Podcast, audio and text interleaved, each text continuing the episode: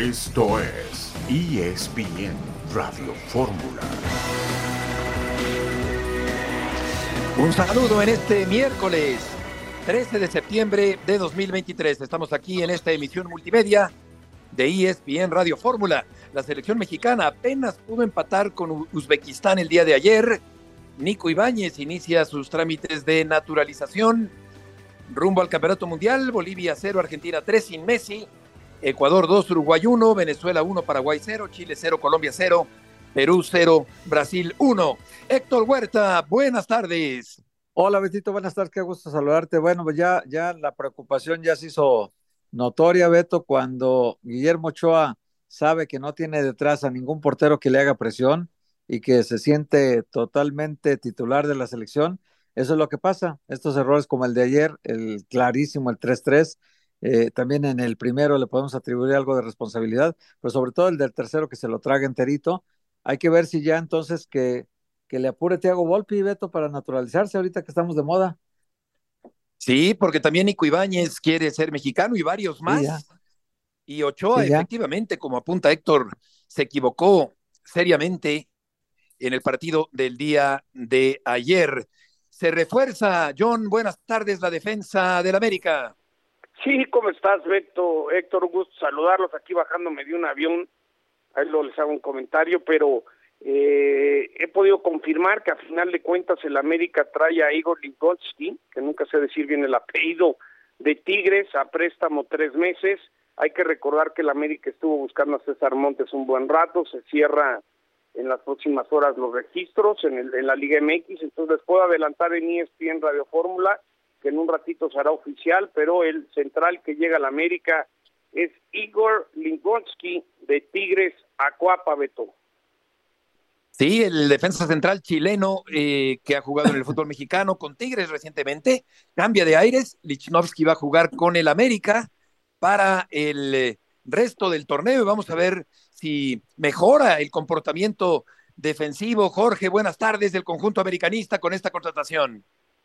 Hola, mi querido Beto, también abrazo para, para Héctor y para John. Eh, Necaxa, Cruz Azul, Tigres. Bueno, antes de Tigres se había ido, regresó y ahora con el equipo de América, pues no creo que, que, que tanto tampoco cuando es un desecho de, de, Tigres, la verdad, y compra de pánico. Ya platicaremos lo de la, la selección nacional. Yo sí pensé que iba a parar Malagón o Rodríguez o por lo menos 45 minutos cualquiera de los dos o 45 minutos cada uno. Esta era la oportunidad para que lo hicieran, ¿no? Y no suceda lo que ya nos dice Héctor, pero ya lo vamos a platicar. Efectivamente. John, ¿quieres decir algo más? No, no más, Beto. Fíjense que ayer yo venía volando el Monday Night de Nueva York y, y la línea United nos, nos desvió a Houston por precaución por las cenizas de, de, del, del, del volcán y me llama la atención que las líneas americanas sí tengan la precaución y, llevarnos a la segura a Houston para regresarnos esta mañana y de repente ver que quizás a veces eh, en México pues aterrízale, no pasa nada. Entonces como que me quedé pensando, hasta dije gracias por cuidarnos y, y, y no aterrizar ayer, pero simplemente un comentario como alguien que se sube tanto a los aviones que me preocupó, ¿no? Yo creo que tiene que ser parejo para todos los aviones. Y lamentamos, John, la muerte de Doris Beckman, sí, hermana sí, de tu querido amigo Juan. Tengo el corazón partido, mi gran amigo Juan Beckman perdió a su hermana, a Dora María, la conocía también desde niños, este, simplemente mandarle un fuerte abrazo a, a don Juan, a Juan y a Karen, su hermana, en paz descanse Doris Beckman. Eh, la quería mucho yo a Dora María, la conocía desde, de, casi casi desde que nació Betito. Un, un fuerte abrazo a, a, la familia Beckman. Un abrazo para todos ellos con todo nuestro cariño. Gracias, John. Buenas tardes. Vamos a ir a la primera pausa de la tarde en este miércoles y volveremos enseguida en ESPN Radio Fórmula.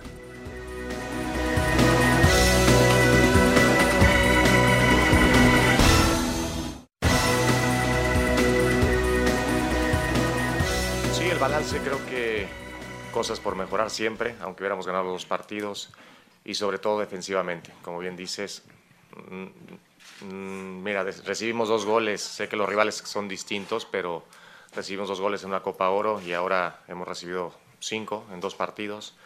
Creo que nos llegan poco, pero nos castigan mucho. Eh, estamos en ocasiones quedando muy mal parados como el segundo gol, no entendiendo un poco los tiempos, eh, saltando tarde el día de hoy, muy tarde las presiones y a destiempo. Eh, el primer gol, bueno, parece un golazo, pero para mí es un error de marca nuestra dentro del área y el último gol. Es que ya cuando, cuando lograste venir de atrás en un partido tan complicado, nos, nos, falta oficio. ¿Qué te voy a decir? Nos falta oficio para sacar la pelota, para, para conseguir una falta, para, para no regalar un, un foul ahí que, sabemos que cualquier cosa podría pasar. Eh, te digo, el balance, bueno, eh, la intención también de esta concentración y de estos dos partidos era que la gran mayoría se mostrara, que pudieran jugar, saber con quién eh, vamos a, a, a, seguir contando, digamos, eh, para, para, lo que viene, que es Ghana y, y Alemania, y, y, después, digo, te, te repito, aunque hubiéramos ganado los dos, no me hubiera quedado tranquilo, ahora la, lo que hay que ocuparse mucha, muchísimo es sobre todo en cuando no tenemos la pelota, cómo nos defendemos mejor. Partido que nos viene pasando un poco lo mismo, o este nos pasó prácticamente, el inicio fue igual que, que contra Qatar, la primera ocasión que meten el balón al área nos hacen gol, y de ahí remar contra corriente. Digo, lo muy positivo que veo es la reacción del equipo, al final dos veces eh, bueno, en la gira nos vinimos abajo 2-0 con Australia, empatamos. Ahora eh, vamos perdiendo dos veces y le damos la vuelta y al final nos acaban empatando en la casi en la última jugada. Entonces, para mí eso es muy valioso, un equipo que no baja los brazos, hay que trabajar, hay que mejorar, y lo repito, con balón.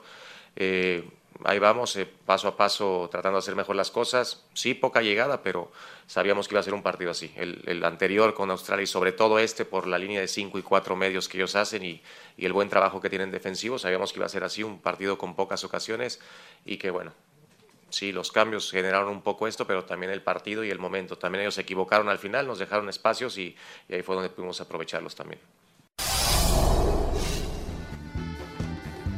Es la voz de Jaime Lozano, el técnico de la selección mexicana. Los proverbiales problemas defensivos, Héctor, de la selección de México. Falta de oficio de jugadores que se supone que ya tienen un camino recorrido. Y Lozano rescata la reacción. Pero yo cre creo que tendríamos que estar hablando de un mejor accionar en lugar de un reaccionar cuando ya estás abajo en el marcador. Sí, Beto, y es lo que decimos, ¿no? El problema defensivo que notamos en el América, que a veces en las Chivas, es un problema defensivo de todo el país. Para mí que en México no se marca bien. La prueba de ello es que Héctor Moreno cuando llega a Italia a jugar ya veterano, ya después de varios mundiales, llega a jugar y dura muy poco en la Roma porque dices que estoy dándome cuenta que no sé defender, ¿verdad?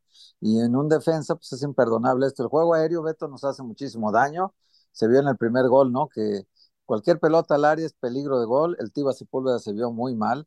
Creo que en esa zona César Montes es inamovible en la selección nacional por la estatura, porque en el juego aéreo no da tantas ventajas. Y ya se ha visto pues que César Montes, después de toda la evolución que tuvo y el Mundial pasado siendo titular, es eh, imprescindible en la selección mexicana. Y el arquero, si es una preocupación, ya con Jorge ahorita intercambiaremos puntos de vista porque yo reconociendo que Memo Ochoa sigue siendo un gran portero para mí, todavía después de cinco mundiales, sigue siendo un portero garantía, a pesar de que ayer cometió errores. El problema es que cuando tú eres portero y no tienes presión de tu suplente, que no te hace trabajar extra, que no te hace trabajar más, que te sientes muy cómodo porque no sientes presión, el arquero se va, a veces se tira la cómoda y dice, no, yo de aquí al Mundial voy a navegar tranquilísimo porque ni Malagón ni Toño Rodríguez le hacen ni cosquillas a, a, a Memo Ochoa.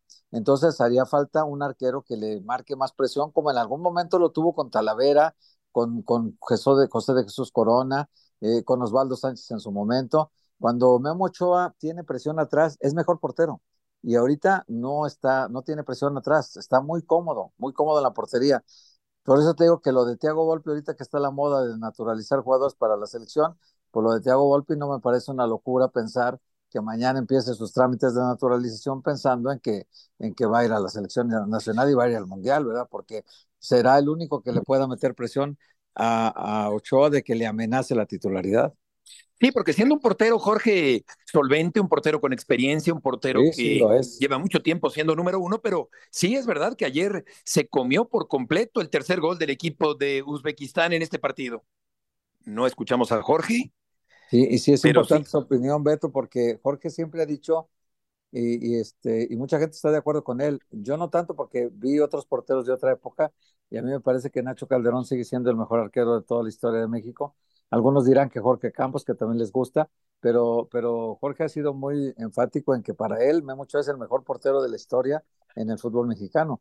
Y yo, yo no, lo niego que es uno de los mejores porteros de la historia, pero que ahora, a los 37 años, con esta experiencia, hoy no tiene presión, no tiene quien le haga presión. Yo, diría, Sí, esto es verdad, es un buen punto. Yo diría que es un portero con gran elasticidad, con gran alcance, es un gran atajador, pero es Mejor debajo incompleto. De los sí, es incompleto, juega debajo del travesaño, y, digo que es incompleto porque al no ser salidor para cortar algunos centros donde sí se precisaría que el ah, portero tendría que salir, pues se queda siempre debajo del travesaño, Héctor, y eso lo vuelve, me parece un portero incompleto, ¿no?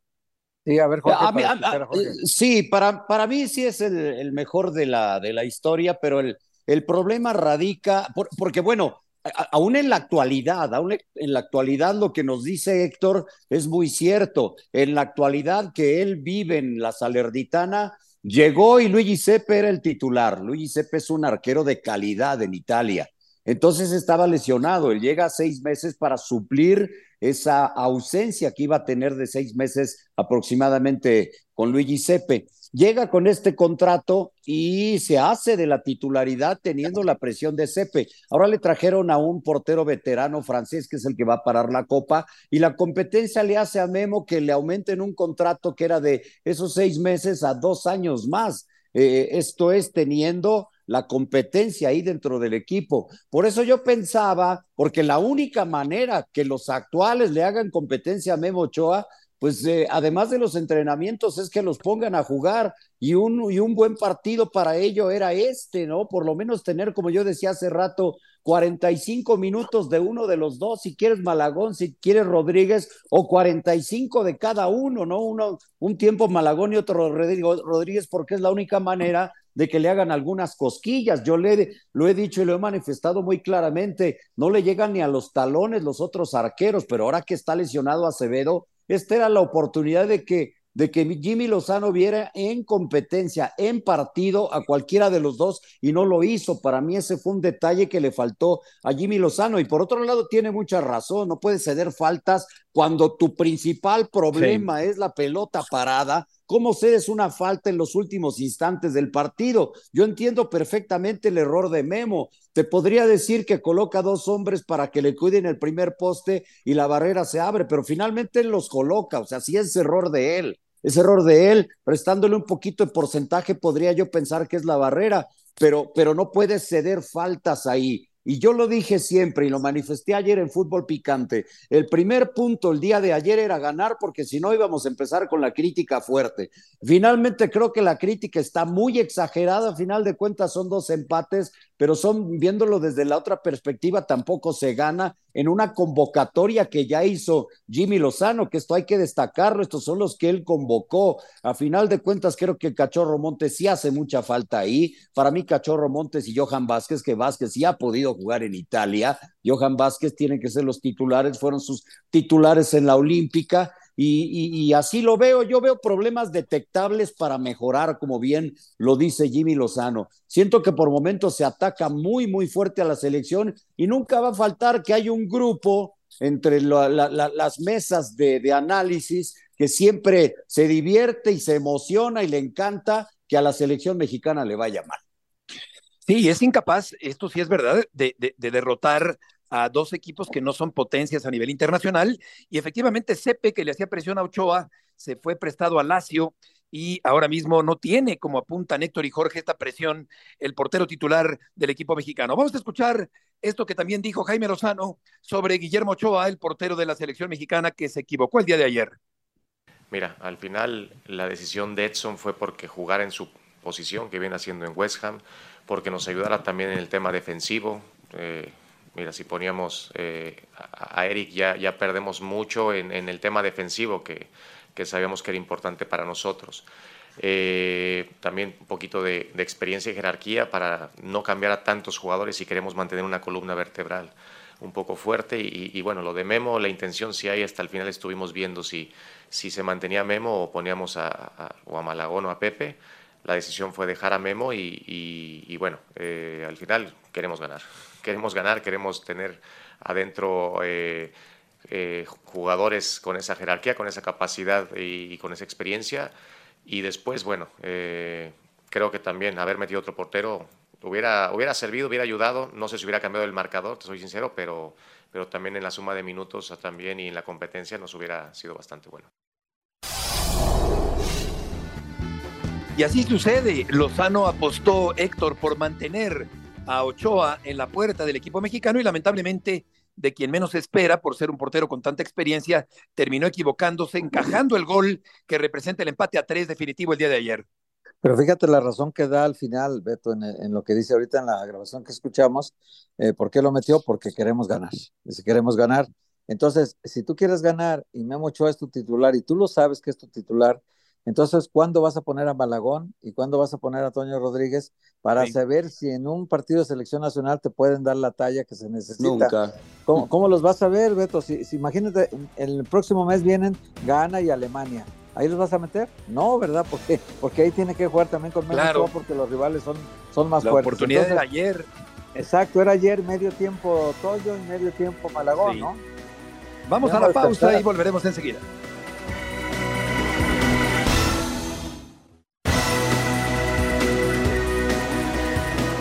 Raúl, te podría decir que hoy estás de regreso. ¿Cuál es tu sentir después de haber metido las dos anotaciones el día de hoy? Bueno, me siento contento de haber eh, contribuido con el equipo, de haber ayudado con estos dos goles. Al final sirve para, para el empate, aunque lo que queríamos era la victoria, pero bueno, estamos ahí, estamos de a, poco comenzando a entender la idea de juego del Jimmy, los que no estábamos en la Copa Oro, y bueno, seguir por este camino que al final los resultados van a llegar. Eres el jugador del partido. ¿A quién le dedicas esta nominación? Eh, bueno, a toda mi familia que siempre está ahí apoyándome, que está mi familia allá en Inglaterra, eh, Dani, los niños, eh, y bueno, mi familia acá en México, mis papás, mis hermanos que, siempre están ahí en cada momento y todo, todo, todo lo que implica mi familia. Muchas gracias, Raúl. Gracias. La voz de Raúl Jiménez que trabaja para ser el de antes. Y no hay, Jorge, creo yo, pautas firmes como para pensar que el rumbo es promisorio para la selección mexicana de fútbol? No, de momento no, Beto, pero hay, sí, me gusta ser positivo y hay cosas que, que sí resaltar de esa forma. La primera es lo que acabamos de escuchar de Raúl Jiménez, que entiendo que también su familia, Dani Vaso y toda la familia han sido bien importantes a su esposa para que, para que él pueda eh, no estar de regreso, sino darnos cuenta con selección que, que, todavía lo tenemos, que todavía lo tenemos. Y esto dentro de estos dos partidos es muy positivo. No por nada lo contrataron en otro equipo de Inglaterra y ha sido titular. Es por algo. Y, ayer hace los dos goles y el otro día lo vimos en el penal que cobra de manera maravillosa. Entonces, dentro de lo positivo es eso que, Jimmy tiene detectables los, los problemas, pero no son de ahorita, son de, de mucho tiempo atrás, sobre todo esa pelota parada y la defensiva.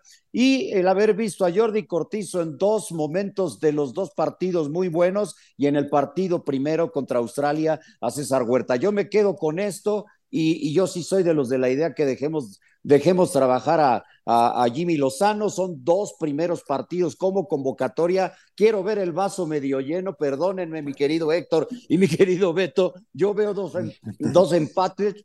Ustedes este, verán ahí eh, dos partidos no ganados, pero, pero bueno, quiero verlo así.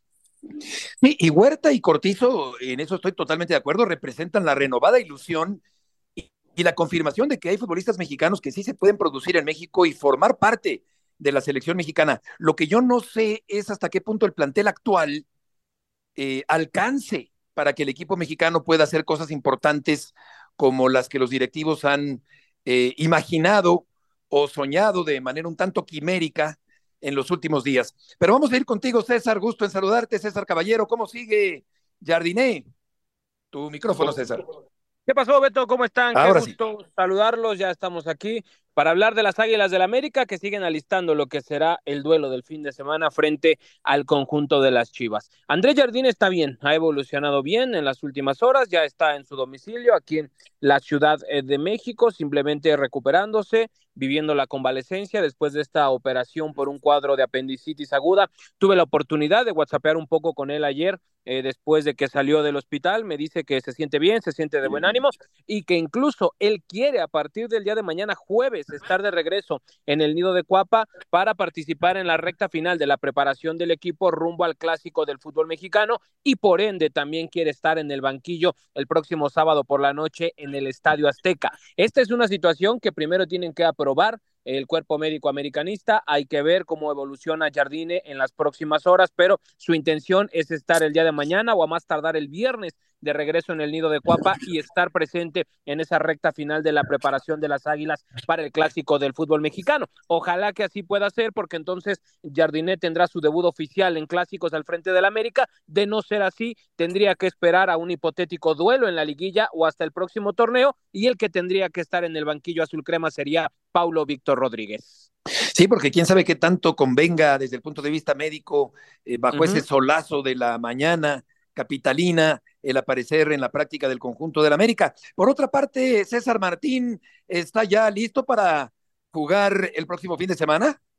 Mira, hay buenas noticias con ese tema. Por segundo día consecutivo, Henry Martín completó el entrenamiento con el resto de sus compañeros sin presentar ninguna molestia, sin presentar ninguna recaída del desgarre en la pantorrilla derecha, lo cual es muy buena señal para que el futbolista esté convocado para el duelo del fin de semana. Todavía faltan los entrenamientos de jueves y viernes. Si no hay ningún contratiempo, Henry por lo menos estará en el banquillo de los suplentes y por qué no hasta podríamos pensar en que pueda ir de arranque con Julián Quiñones al lado suyo, la delantera de las Águilas. Esta situación se tendrá que definir entre jueves y viernes, que es cuando América hace el trabajo táctico, pero la buena noticia es que por segundo día consecutivo Henry trabajó sin ninguna dificultad. También hay que destacar que el día de hoy volvieron al entrenamiento Jonathan Rodríguez, Miguel Ayun, Leo Suárez, Alejandro Sendejas, gente que solamente hizo trabajo regenerativo en la sesión de martes y tenemos que hablar también de los seleccionados Luis Malagón, Kevin Álvarez y Ramón Juárez, quienes se presentaron en el nido de Cuapa y los tres futbolistas apuntan para ser titulares en el clásico del fútbol mexicano el fin de semana. Hola César, qué gusto saludarte. Hoy César ya dio la noticia hace rato. John Sutcliffe se, confirma la llegada de Igor Lichnowsky al, equipo de las Águilas del la América. Eh, por lo que tú has investigado, ¿cómo sería eh, la, integración de él? Prácticamente de inmediato jugar, esta semana no, de aquí a que entrena con el equipo más días. Eh, ¿Cómo sería la integración de Lichnowsky en caso de que hoy termine el registro normal y lo puedan integrar mañana al plantel? Pasión, determinación y constancia es lo que te hace campeón y mantiene tu actitud de ride or die baby. eBay Motors tiene lo que necesitas para darle mantenimiento a tu vehículo y para llegar hasta el rendimiento máximo desde sobrealimentadores, sistemas de sonido, tubos de escape, luces LED y más. Si buscas velocidad, potencia o estilo, lo encontrarás todo en eBay Motors. Con más de 122 millones de piezas, siempre encontrarás justo lo que buscas. Y con Guaranteed Fit de eBay, tienes la garantía de que tu pieza quede perfectamente a la primera o se te devuelve tu dinero. Porque con eBay Motors, quemas llantas y no tu dinero con las piezas que buscas, a los precios que quieres. Tu auto se convertirá en el MVP que te dará el triunfo. eBay Motors. ebaymotors.com. Solo para artículos elegibles se aplican restricciones. ¿Cómo estás, Héctor? Qué gusto saludarte. Mira, la información que yo tengo es que todavía no está cerrado al 100%, sí está cercano, sí está eh, probable la operación. Faltan un poquito más de una hora con 30 minutos para que sea el cierre de registros en México. La cosa va bien encaminada, va caminando, por supuesto, hay detalles que todavía no se resuelven y la vida está hecha de detalles y ya hasta que no esté totalmente anunciado no se puede dar por hecho van las cosas muy bien a la espera de que se pueda confirmar en cuestión de minutos. Sería una transacción de préstamo con opción a compra para que el América, si le gusta el rendimiento de Lichnowsky, pueda hacerse del futbolista chileno en un futuro cercano. Vamos a esperar nada más a que se confirme esta situación para poder eh, darlo por hecho, pero sí va caminando muy bien esta posible compra de pánico que haría el América para fortalecer su línea defensiva. Con respecto al tema de que pueda jugar el sábado, lo veo complicado porque seguramente Igor estaría viajando yo creo que entre mañana y viernes hay que resolver todos los temas finales allá en Monterrey. Si es que esta situación se confirma, lo veo complicado que pueda estar en el clásico, pero al menos es un tipo que conoce el fútbol mexicano y que si el registro está eh, para el sábado por la tarde-noche, que es cuando se juega el partido, podría ser una opción más para André Jardine, tomando en cuenta que Néstor Araujo todavía no está al 100% después de esas molestias en la rodilla. querido César, eh, eh, ¿cómo está lo de las, te mando un abrazo grande, ¿cómo está lo de, la, lo de las actividades estas previas al, al Clásico Nacional? Porque bueno, pues en conferencia entiendo no, no, no estará Jardine. hoy eh, tengo entendido, porque me, invitaron, desafortunadamente no podré asistir, pero gracias por la invitación. Habrá una mesa que grabarán en el Estadio Azteca con gente de TUDN, de, de Fox, de Record. En, en, el caso de ESPN, bueno, no podré asistir, pero ¿cuáles son el resto de las actividades? Sí se mantiene esto que, esta idea que tienen y que ya, si más no recuerdo, inició el clásico anterior allá en Guadalajara. ¿Cómo estás, Pietra? Qué gusto saludarte. Sí, se mantiene todas estas dinámicas de lo que han llamado eh, la televisora que tiene los derechos del partido El Clásico de México. Son prácticamente actividades durante toda la semana. Comenzaron el lunes con un foro de leyendas. Hay también partido de influencers, hay también eh, partidos con un tinte benéfico y de bienestar social. Son varias actividades las que tienen los equipos en conjunto. El conjunto de Guadalajara estará arribando a la Ciudad de México alrededor de las 5 de la tarde del día de hoy, estará en su hotel de concentración. El día de mañana trabajará en la Ciudad de México y por la tarde va a haber un Media Day donde van a estar tres futbolistas del América y tres futbolistas del Guadalajara para atender a los medios de comunicación. Mañana mismo también van a asistir al partido de beneficencia que te estaba comentando y el viernes hay una conferencia conjunta. En principio, la idea era Jardine y Paunovic juntos atendiendo a los medios a las 4 de la tarde en el Estadio Azteca esta situación de la operación de Jardine complica el que pueda estar el brasileño en la conferencia, entonces es muy probable que no esté presente y que algún representante del cuadro americanista se haga presente el próximo viernes en esta conferencia conjunta. Entonces es una serie de actividades tratando de darle la mayor difusión posible al clásico. Ya lo decías, hoy por la noche está el foro de periodistas. Ahí vamos a estar presentes para conocer la opinión de los expertos con respecto a este partido. Entonces, es toda una semana llena de actividades conjuntas que, por supuesto, se va a coronar con el partido del sábado. La verdad también te lo tengo que decir, no a toda la gente le gusta. Hay muchas personas que prefieren el romanticismo del clásico, de que cada quien en su lado y nos vemos en el estadio y ya en la cancha ahí ya pondremos cara de perro y jugaremos y vamos a hacer todo lo que tenemos que hacer en las batallas de antaño y no les gusta tanto esta parte de que hoy estén tan de la mano el América y el Guadalajara, pero al final de cuentas así está decidido, así está programado y bueno, así lo vamos a tener que cubrir y disfrutar. Sí, es como la salida tan cursi de la actualidad, que los dos equipos salen al mismo tiempo a la cancha, casi casi que tomados de la mano en fila india, a diferencia de otros tiempos. Claro, cada equipo salía por su lado y no se entremezclaban tanto. César, muchas gracias por la información. Saludos, que tengan excelente tarde. Igualmente. Oye, Beto, no sé si Jorge Vergara, si volvieran a hacer, se volvería a morir, ¿eh? porque no, él no tenía, aunque hubiera negocios comerciales entre Chivas y, y, la empresa que administra la América, él solía guardar más la distancia en los clásicos y y solía trincherarse en, en, lo que era la actividad que Chivas programara, no que del vecino de enfrente le dijera qué es lo que tenía que hacer y cuántos días antes se tenía que venir a la Ciudad de México y todo eso. Yo creo que Jorge Vergara en esa parte era más, más radical que su hijo, ¿no? Su hijo es un poquito más flexible en todo esto. Y, y, sabes qué de lo que dice Héctor y lo que comentan ustedes, también esta mesa en donde me habían invitado para el día de hoy, pues va a ser transmitida por las redes de los dos equipos y los canales de los dos equipos al mismo tiempo. Claro, y es lo que te digo, qué bueno que no vas, Jorgito, porque no sé qué tengas eh, cosa más importante, seguramente sí, pero qué bueno que no vas. No, yo te invito al cine para que vayas, te pago la entrada para que vayas al cine. Gracias, gracias, Héctor. Sí, gracias. Pero Sonido de Libertad, que está muy buena también. Vamos a ir una pausa. El otro se llama Haciendo el caldo gordo, Robertito.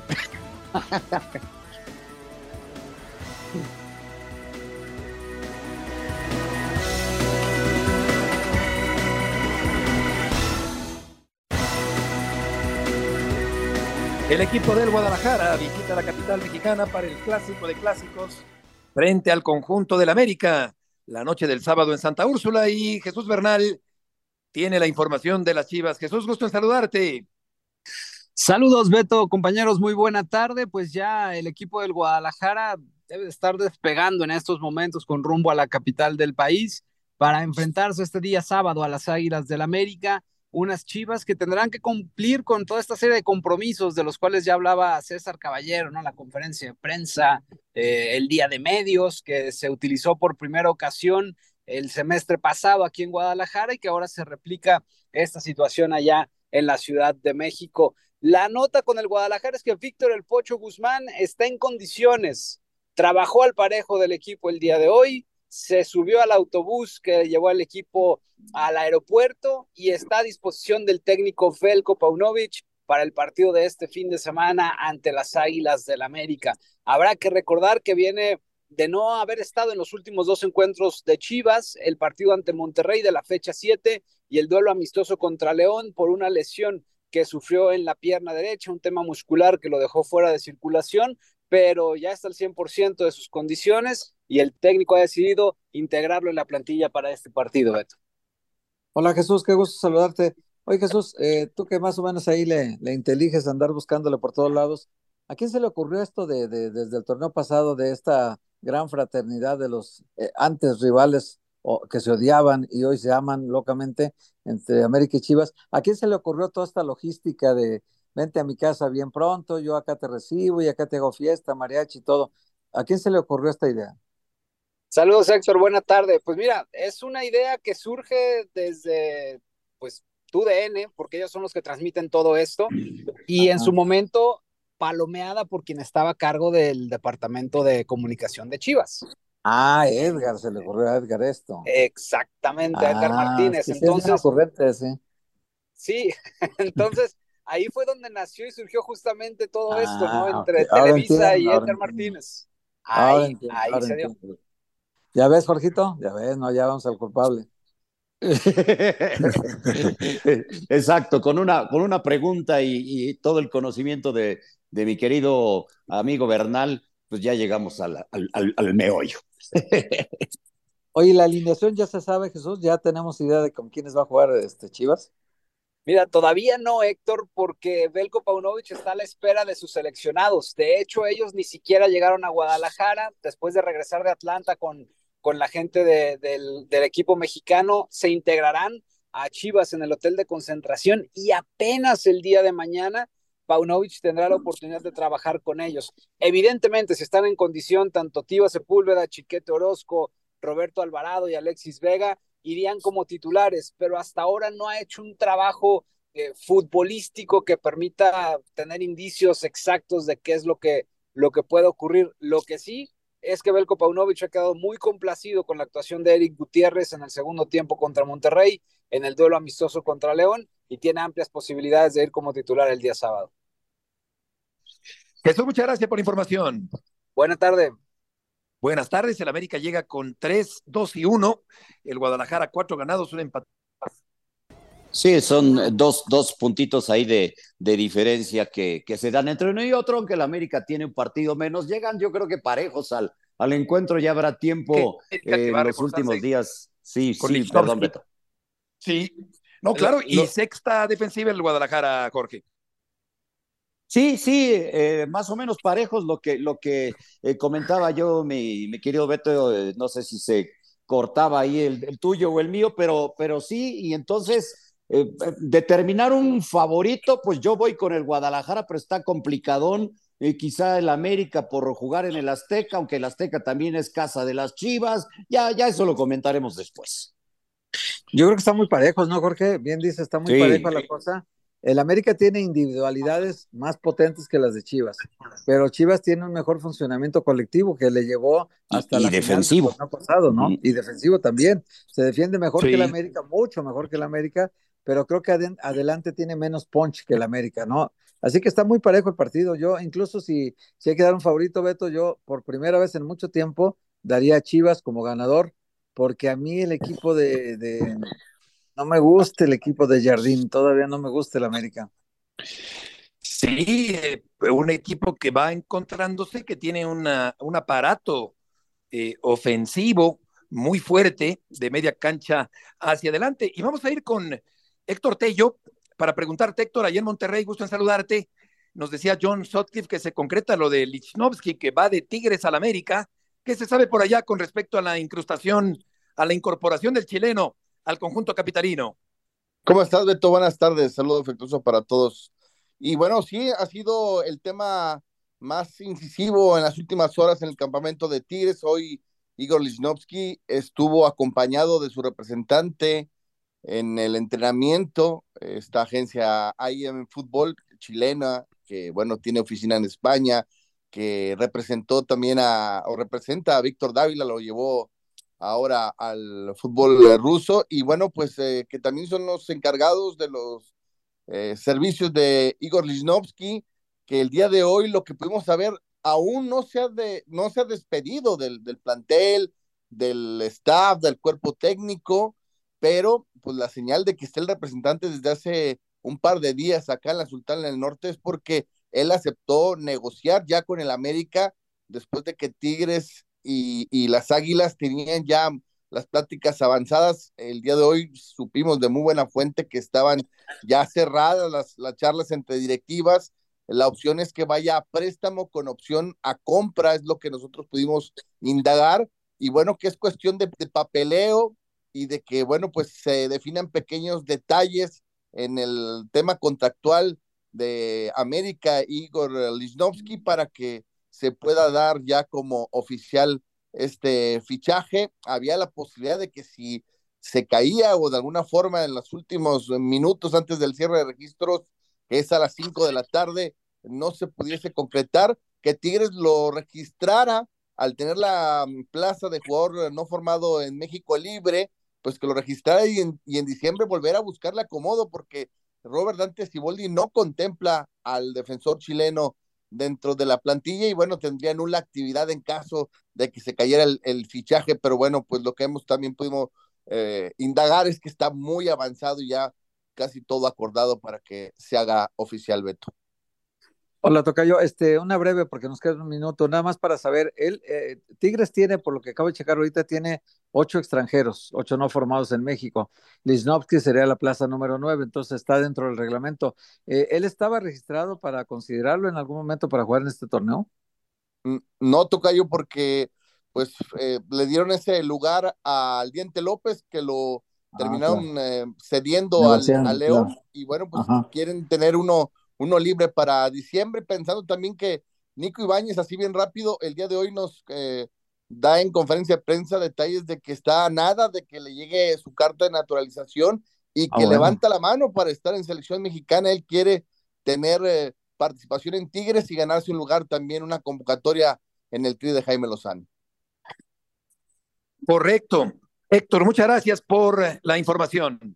Con mucho gusto, buenas tardes. Claro que como dice Roberto Gómez Junco, eh, la naturalización y el amor a México llegan cuando se acerca un mundial y hay la oportunidad y la posibilidad de jugar con la selección mexicana. Como apuntaba César Caballero, a las 5 de la tarde de este miércoles se cierra el registro de... Por eso es que son las 3:47 y aquí andan a las prisas contratando jugadores, algunos equipos particularmente el América con Lichnowsky, el chileno que llegaría dentro de unos minutos ya oficialmente al conjunto del América, como apuntaba John. Por lo que toca a Iván Morales, León Lecanda, buenas tardes, gusto en saludarte. ¿Qué pasó finalmente con el caso de este extranjero que llegó al fútbol mexicano? Beto, ¿cómo estás? Muy buena tarde, saludos a todos en ESPN Radio Fórmula.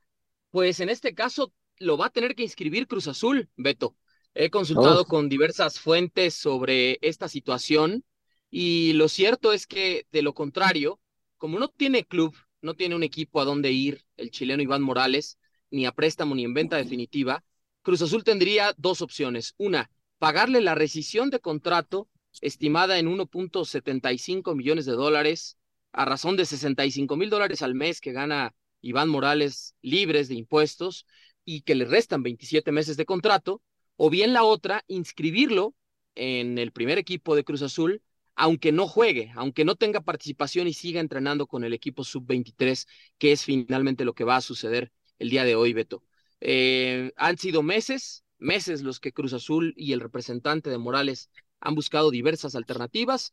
Algunas no le han gustado al jugador, otras no se han concretado por los términos de las negociaciones, pero la realidad es que todavía tiene dos años y tres meses más de contrato con el equipo y lo van a tener que registrar para no pagarle esta indemnización millonaria, Beto, y además dejarlo en libertad, sin nada a cambio. Entonces dicen, bueno, pues que siga entrenando, se le pagará su sueldo al mes de forma puntual, pero no va a tener actividad con el primer equipo ni con la sub-23, a pesar de que ocupa una plaza de jugador no formado en México.